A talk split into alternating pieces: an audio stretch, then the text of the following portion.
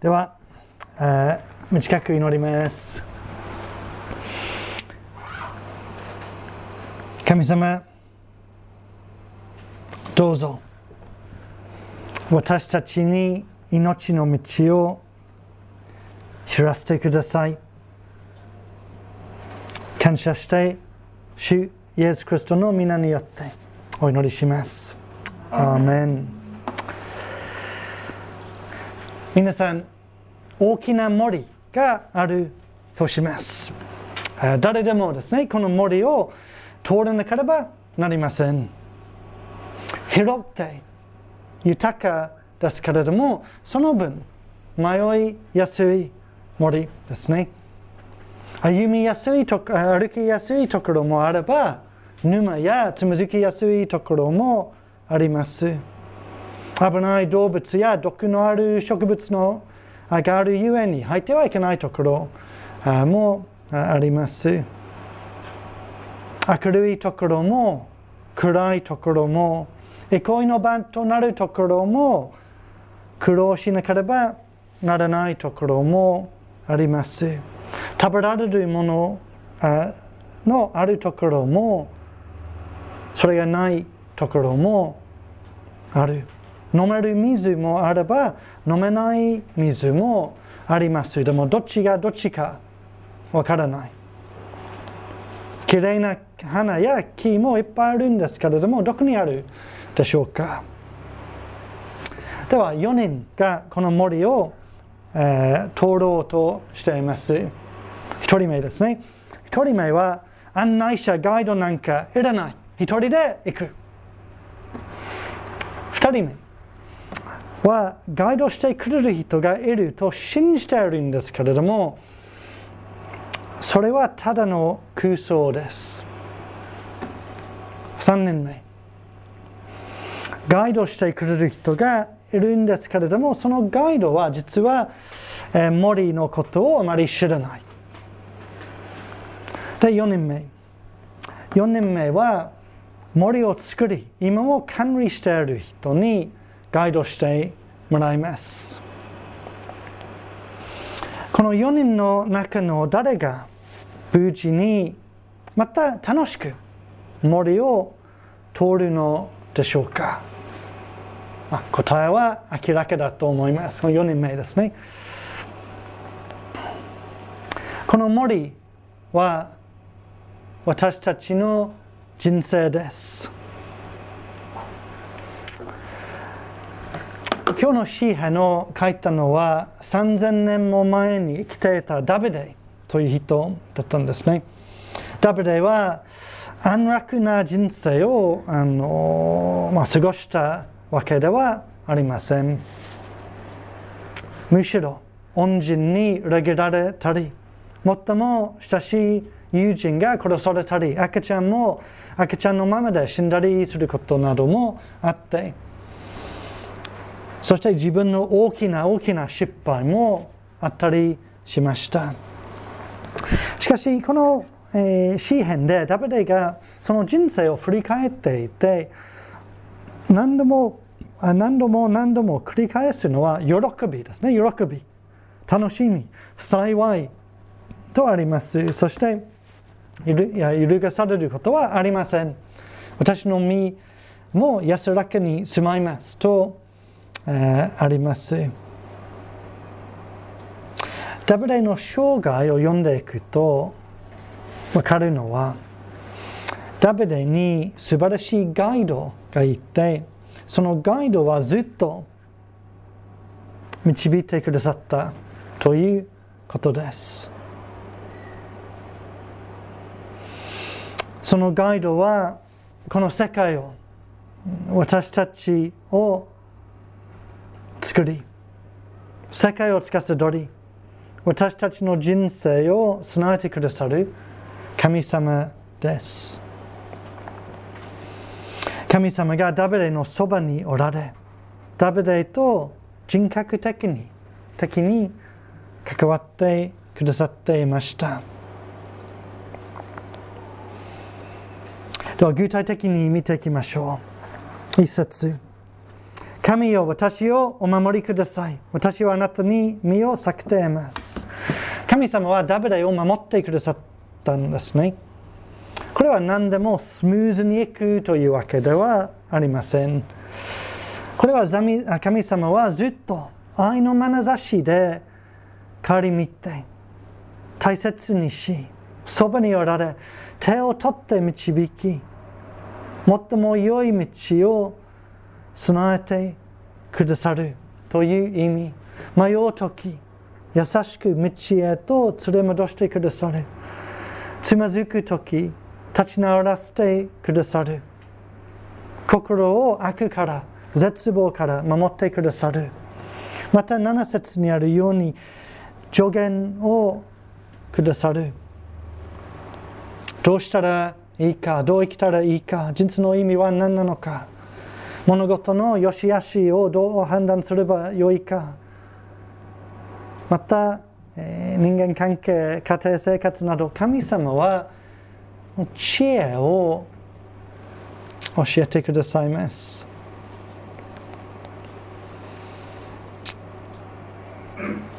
ダビデは、一節の二行目に私はあなたに身を避けています。つまり神様と一緒であれば何があっても大丈夫だ。私の心配を神様に委ねているということですね。クリスチャンの詩人である富弘、星野富弘さんが、この詩を、書いたんですね。どんな時にも神様に愛されている。そう思っている。手を伸ばせば届くところ。呼べば聞こえるところ。眠れない夜は真っ暗の中にあなたがいる。また、えー、小説家の三浦綾子さん、えー、もクリスチャンですけれどもこう書きました人生は思わぬ展開をするものである自分の思い通りに動くものではない。私たち人間には何もわからないがしかし神の御手に委ねて一歩一歩歩むならば絶望がいつの間にか希望に変わっているということがある。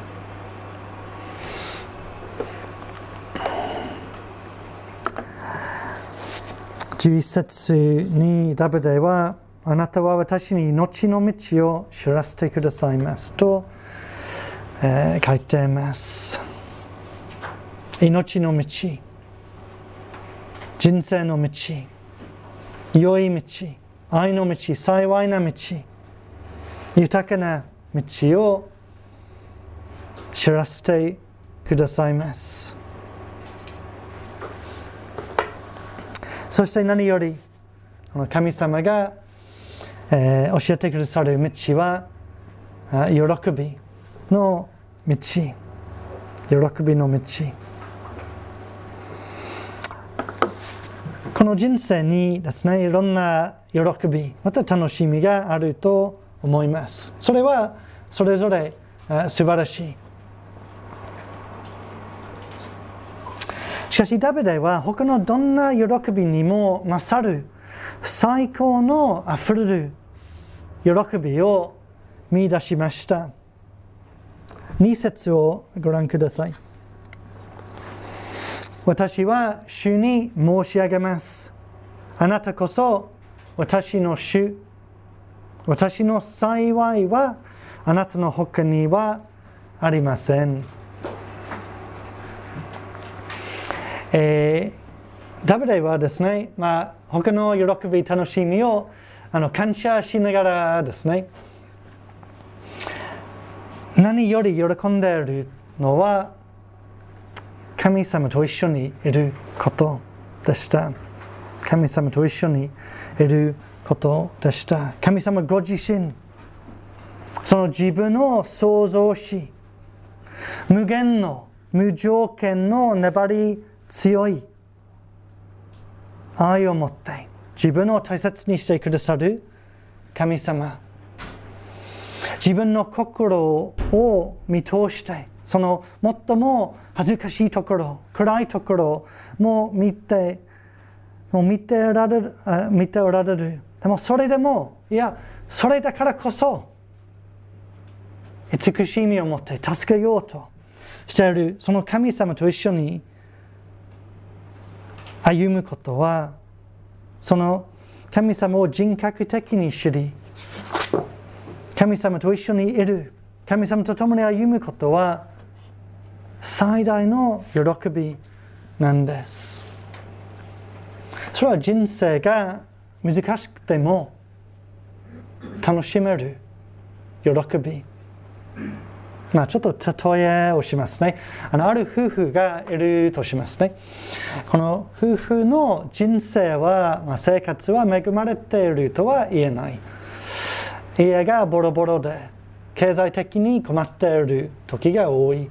そして隣の人がちょっと、まあ、嫌なことをしたりしているんですね。そしてそのあの夫婦の一人にはあの病気があってそこで苦しんでいる。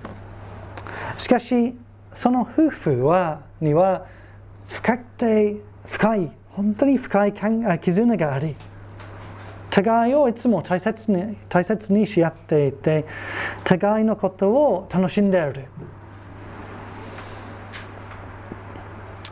その夫婦に聞くとですねあの夫婦関係はあのあの生活は幸せなんでしょうか？と聞くと彼らははい。幸せですよ。と答えると思うんですね。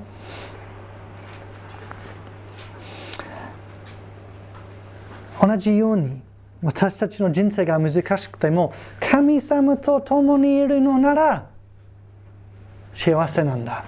と言えます。その愛を経験しているのなら幸せなんだ。と言えます。私たちはこの神様と話し合うことができそして私たちが喜ぶ時神様が共に喜んでくださり私たちが悲しむ時神様は共に泣いてくださいます。6節に割り当ての地位は定まりました。私の好むところに実に素晴らしい私への譲りの地です。ここであのダビデは譲りの地を持って自分の人生をあの例えているんですね。えー、まあ、他にも深い意味があるんですけれども一応人生を自分の人生を例えているというわけですね。いろんな感謝楽しみの中であの、まあ、その全部は神様が与えてくださったということを覚えてそして5節を見に行くと主は、神様は私への渡り当て分、また杯とあります。つまり、神様の贈り物は素晴らしいんですけれども、神様ご自身を知ることはもっと素晴らしい。では、ちょっと森に戻りますね。えー、先ほど言ったようにこの私たちの人生はこのような森のようですね。の森は、まあ、広くて豊かで素晴らしいところなんですけれども暗いところ危ないところ飲める水のないところもあります。それ迷いやすい広いから。でも私たちは人生を通らなければならない。この一人目はガイドなんかいらない。私は一人でやるからと言ったんですね。この2人目はがあのガイドしてくれる人がいるとあの信じているんですけれどもそれはただの空想であるということですね。あの3年目はガイドがちゃんといるんですけれどもそのガイドも森のことをあまり知らない。そして4番目4年目はこの森を作り、えー、今も管理してる管理している人もガイドとしています。創造主であられる神様は信頼できるガイドです。良い道に導いてくださる神様はダビデのガイドとなってくださりダビデは揺るがない愛知恵助け平安喜びをこの神様に見出しました。聖書にこう書かれています。私があなたの神知らりあなたの右の手を固く握り恐れるな。私があなたを助けるというものである。そのような優しいガイド。私たちを人生の森。に通してくださる方。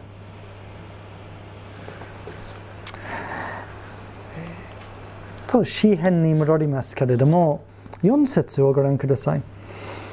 他の神に走った者の痛みは増し加わります。私は体が捧げる血の酒を注がずその名を口にいたしませんと。あります。これはですねダビデは間違った神々存在実あの実際に存在しない神々とか助けにならない神々というような表現ですね。そしてあのダビデは、えー、体が捧げる血の酒を注がずこれは、まあ、何らかの宗教的な儀式ですね。それをしない。つまりこの神々を拝まない。そしてその名を口にいたしませんとはその神々に祈らないということですね。ここですごい大事なポイントがあるではないかと思います。ダビデは私たちが間違った神々に従うと間違ったものを自分の人生のガイド案内者にすると痛みが増し加わると言うんですね。それは私たちが、まあ、何か存在しない実際に存在しない神とか、えー、を頼りにしてその神々に祈ったりすると、まあ、一時的に平安を感じる感じるかもしれませんがその神々は存在しないともしくは助けにならないとあすみませんごめんなさい存在しないといざという時私たちを助けられない何にも役に立たない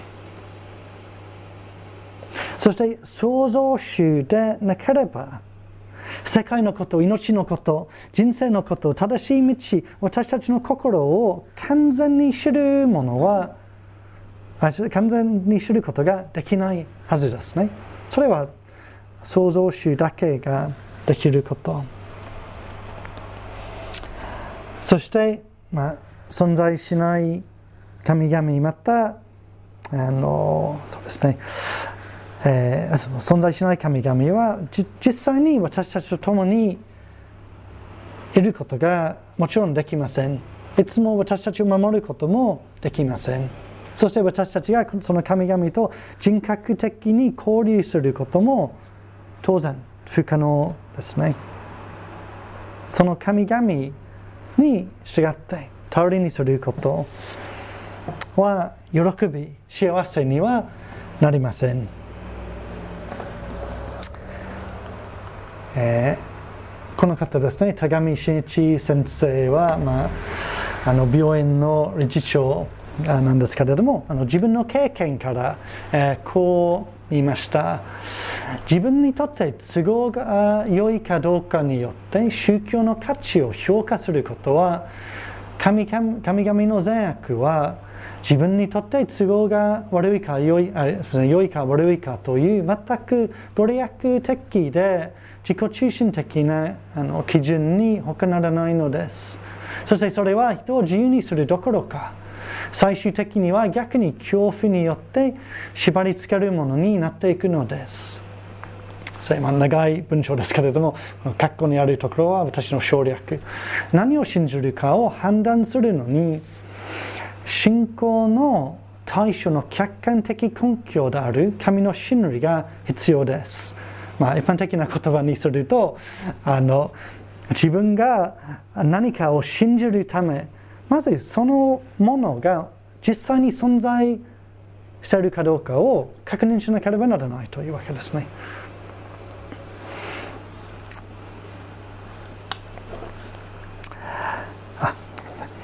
ダビデはですね、いや、神様は私たちに問いかけています。一人目のような人に人間の知恵と力だけでこの広い森である私たちの人生の中で正しい道本当に見つけられると思いますか？本当に無事にまた喜びを持って人生を通ることができるのかできるのでしょうか？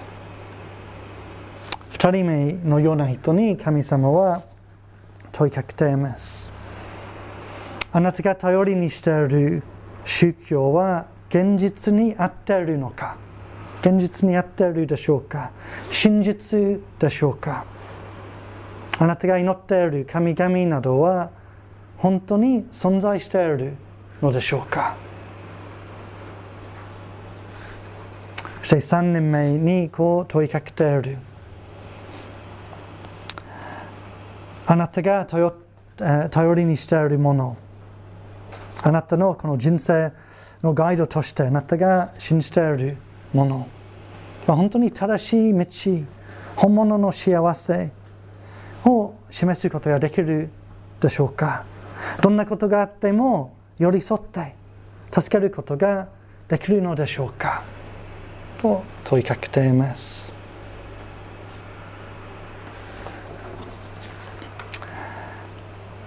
この人人の話をちょっと紹介したいと思います。水草あの何でしたっけ？あ修理説ですねあの23回ぐらいやったことのある方なんですけれども、え、彼の話をあのちょっと紹介します。彼はあの無神論者と辞任していました。神様なんかいないという立場だったんですね。しかしこうありました。一緒に住んでいるおばあさんが病気になってね家の雰囲気が暗くなって僕はいろいろな口実をかけておばあさんを放っておいたんですねしかしある日帰ってきた時に祖母は家に一人で自ら命を絶ってたんです。その時ね自分の中に愛なんていうものは本当に欠けてるんだだなとそのあの、まあ、影響で何のために生きているんだろうってね考えざるを得なくなったんだね。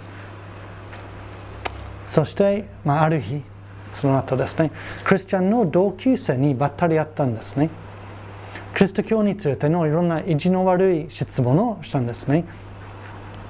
そしてその同級生はあのじゃあ私の教会の牧師に会いませんかというふうに誘ってあのあ水口さんが行きました。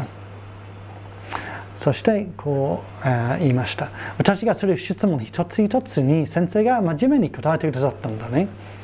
して水口さんは意外な答えまたその先生の謙遜に驚き先生が本当の神を信じていて神のために生きる生きある人生を送っていると思ったとおっしゃったんですねそれある日のことどう祈ったらよいか分からなかったけれどとにかく机に突っ伏して神様神様ってねお祈りしたんですよねそうしたらばね神様の私に対する働きが急展開していったんですよ、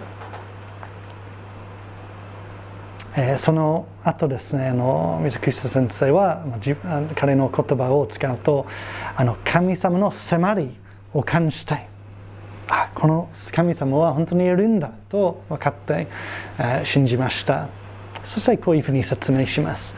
つまり神様という方は生きていらっしゃる人格なので離れてね聖書の教えをただ勉強していって神が分かるのかというとそういうものではなくて神様もご自分を開いて聖書を通して語ってくださるんだけれど自分の側が神様に向かってね心を開いてどう祈ったらいいか分からなくてもね神様もしいらっしゃるんだったら聞いてください。ってね。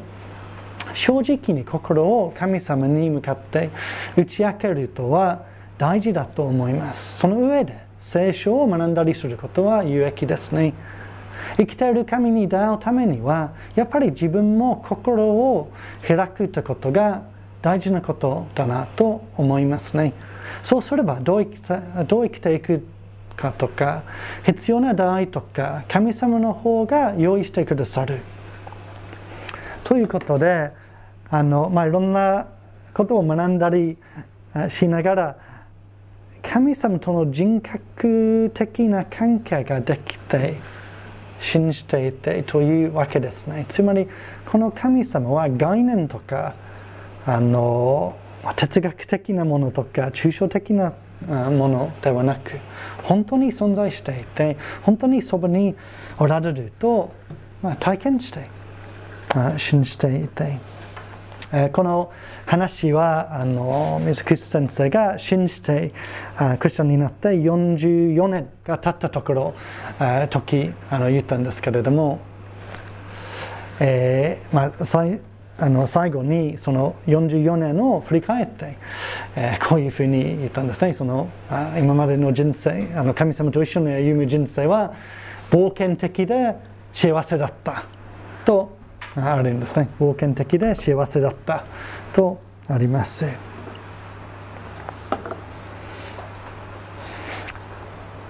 ではもう一度森に戻りますね。この森に川もありますね。これも誰でも渡らなければならない川。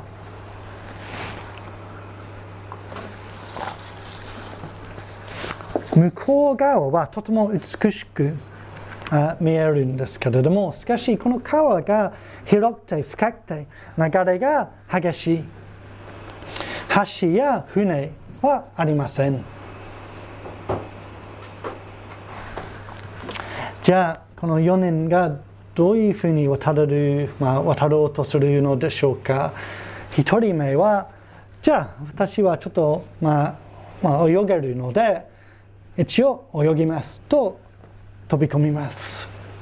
2人目はいやあの助けてくれる人がいるから大丈夫だと思ってでも結局1人で飛び込んでしまうんですね。3人目は、まあ、ガイドがいて一緒に飛び込めるでしょうがそのガイドは渡り方知らない。そして、まあ、渡る力もありません。4人目にはですねそのガイドは無事に渡ったことがありしかもそのガイドが自分を向こう側に無事に連れて行くため戻ってきてくれたというわけですね。誰が無事に渡るのでしょうか？この川は死です。私たちは皆死ななければなりません。川は死です。無事に渡って私たちを無事に向こう側に連れて行くため戻ってきてくださったのは誰なんでしょうか？それは復活したイエス・キリストのみです。先ほどの動画のようにイエス・キリストが死んでそして復活しました。それを見たり目撃したり人が多かった。歴史中また世界中今も、えーま、何十億億人がこのイエス・キリストが今復活して生きておられると信じています。何百人が当時その蘇ったイエスクリスイエスクリストに出会ってその中の数人が歌詞を書いて私たちは今もそれを読めます。えまた三浦綾子さんですけれども入院した時こう,、えー、こういうふうな経験があったんですね。胃がんで胃を切った人がいてその人が最も熱心に聖書を読んだ2ヶ月するとたとのうちに新約聖書を2度読みそして私にこう言ったキリストが死ぬ頃の弟子たちは生き字生き字なしだったが死んだ後の弟子たちは別人のように強い。何があんなに弟子たちを強くさせたか。それはやはりキリストの復活だったと思う。また彼は僕はその後の弟子たちの働きを見るとイエスの復活を信ずることができるとも言った。私が今復活を信ずるのもこの人の言うごとく人たちイエス・クリストの最初の弟子たちの別人のような生き方を見るからです。とあります。つまりですねこのイエス・クリストが今働いていて今人人の人生を一変してくださっているから生き今生きておられると確信できます。これは歴史的な出来事です。でもそれだけではなく今も私たちの人生を変えることです。そしてですね、旧約聖書、それはあのイエス・クリストが生まれる前に書かれた聖書の前半、旧約聖書にイエスクリスイエス・クリストが生まれる何百年ある部分は何千年も前に書かれているんですけれども、その中でイエス・クリストの誕生、生涯、十字架の死などがはっきりと、また詳しく予言されています。そして今日の詩篇もそうですね。10節をご覧ください。あなたは私の魂を読みに捨ておかず、あなたにある、え経験なものに滅びをお見せにならないからです。この産業名を直訳すると、あの体が、えー、朽ちて滅ぶことがないからです。ということですね。そしてダビデのあごめんなさいあのイエス・クリストのよみがえり復活したイエス・クリストに出ったペテロという人が、まあ、それについてこう言ったんですね。えー、まず引用ですね。あなたは私の魂を読みに捨ておかず、あなたにある経験のものに滅びをお見せお見お見せにならないからです。あなたは私に命の道を知らせてくださいます。あなたの見前で私を喜びで満たしてくださいます。兄弟たち、風葬ダビデについて、あなたについてはあなた方はあなた方に確信を持って言うことができます。彼は死んで葬られ、その墓は今日に至るまで私たちの間にあります。彼は預言者でしたから自分の子孫の一人あのイエス・クリストはダブルの子孫だったんですね。自分の子孫の一人を自分の王座につかせると神が誓われたことをしていました。それで後のことを予見しキリストの復活について、え彼は読みに捨ておからずその体は朽ちて滅びることがない、まあ、直訳ですね。と語ったのです。このイエスを神はよみがえらさよみがえらせました。私たちは皆そのことの証人です。まあ、こういうふうにイエス様の他のことと同じようにイエス様が生まれる千年も前に予言されたということで、えー、まあ、信じられます。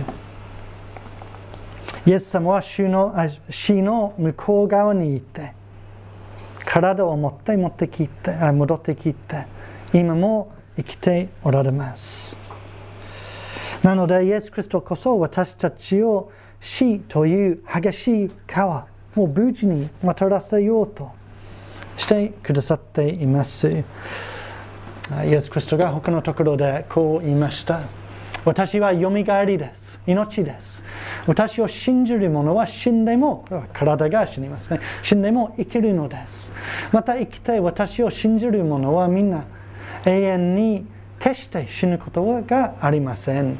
永遠に生きる。死んでも生きる。あなたはこのことを信じますか？と言うんですね。死んでよみがえった人はイエス様を置いて他に誰もいません。イエス・クリストと一緒でなければ死という川を無事に渡ることができません。川に流されて重説のように滅びると書いてあります。しかし、イエス・クリストと一緒に渡ると、向こう側に着くことができ、そして向こう側にあるのは、神様と一緒にいる。神様と一緒にいる満ち足れた喜び。常しえの楽しみだと、えー、書かれています。この人生の苦労、憂い、涙、失敗、心配、衰え、えー、寂しさなどが終わり、その代わりに愛にあふれる神様が私たちの喜び、楽しみ、平安を完成し、豊かにし、永遠に続き、増し加わるようにとしてくださいます。その永遠の命を、えー、見上げて、死に向かった人の一人は、このおそらく毎年イースターこの 言葉を出しますけれども大好きな言葉ですから、えー、小林富次郎あのライオン株式会社のあの創立者なんですけれども最後の言葉は私は今死ぬのではない。生きるのだ、まあ、イエス様の言葉のように死んでも生きるということです、ね、神様と一緒にいるのだから少しも心配はない。私のために願ってくれるな。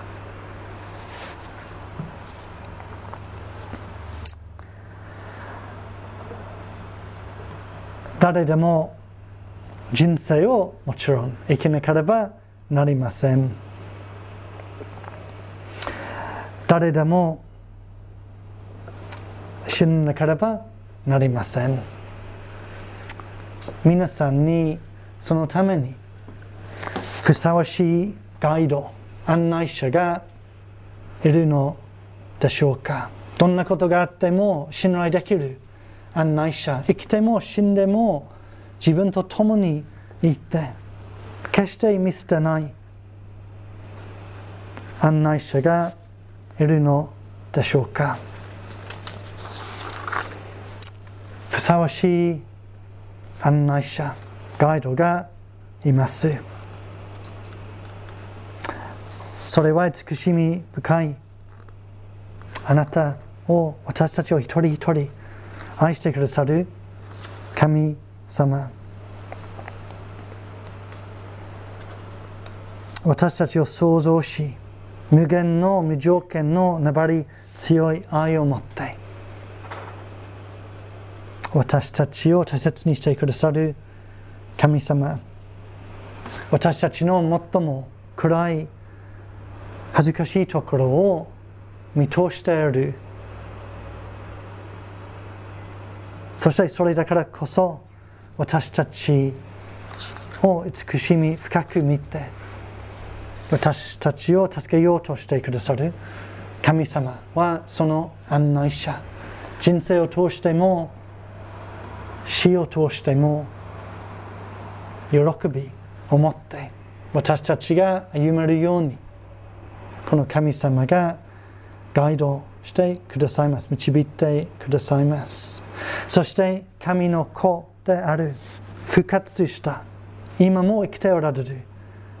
イエス・キリスト。は私たちのガイドになってくださいます。もう一人の、えクリスチャンの詩人ですけれどもヤギジキッチはこの、短い詩を、え書きました。キリストが解決しておいてくれたのです。ただ彼の中へ入ればいい彼に連れられて行けばいい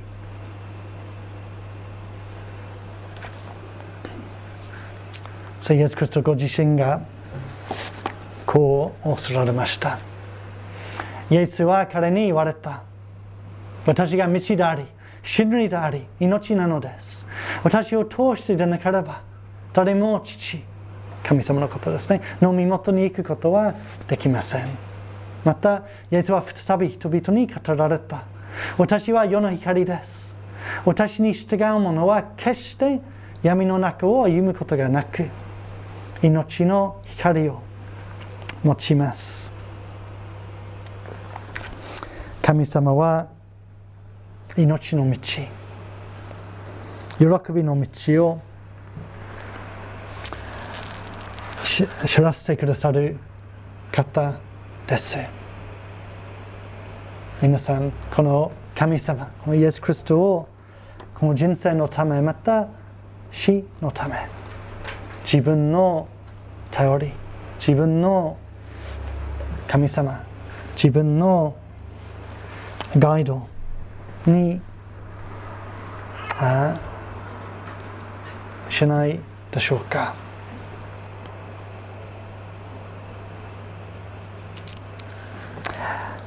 では今日の音の祈りをお母さんにお願いします。